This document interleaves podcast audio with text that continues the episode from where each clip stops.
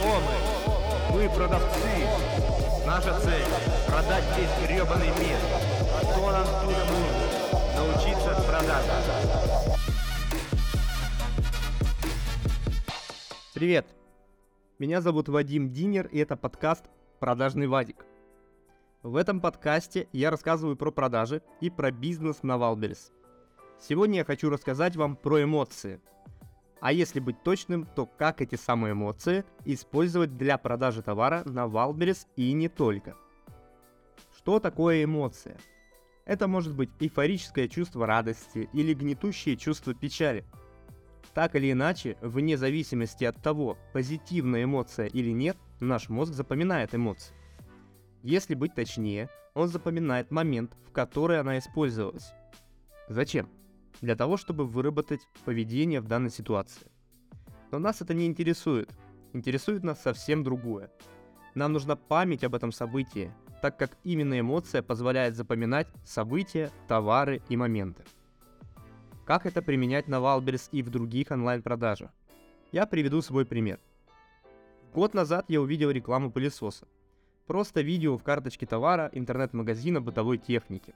Там была следующая картина. Ужасно грязный паркет, пыль, грязь, волосы, ошметки мусора, кошмар. Вторая картинка показывает моющий беспроводной пылесос. Третья картинка показывает нам идеально чистую линию паркета после использования пылесоса тут сыграли контрасты.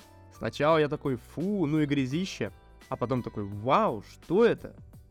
Таким образом он может давать эмоцию для функционального товара.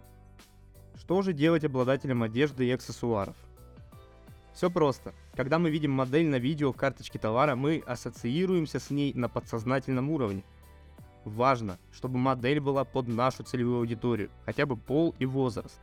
Она должна улыбаться, а главное двигаться и делать эффект зеркала. Эффект зеркала. Что это такое?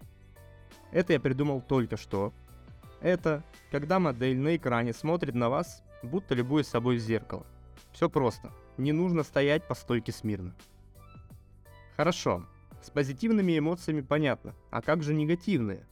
Несколько лет назад я увидел билборд с рекламным плакатом стеклопакетов – там был черный фон, э, ребенок, сидящий на подоконнике с раскрытым окном. Такая давящая реклама, не правда ли? Но рабочая. Продолжая тему детских товаров. Что должно быть на видео в карточке товара? Конечно, ребенок. Но не забудьте про покупателя этого товара, ведь ребенок не купит сам. Там должна быть женщина, мать этого ребенка. Итог.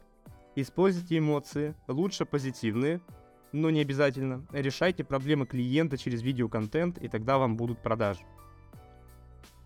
Это влияет не только на качество карточки, но и на конверсию к продаже или добавление в корзину.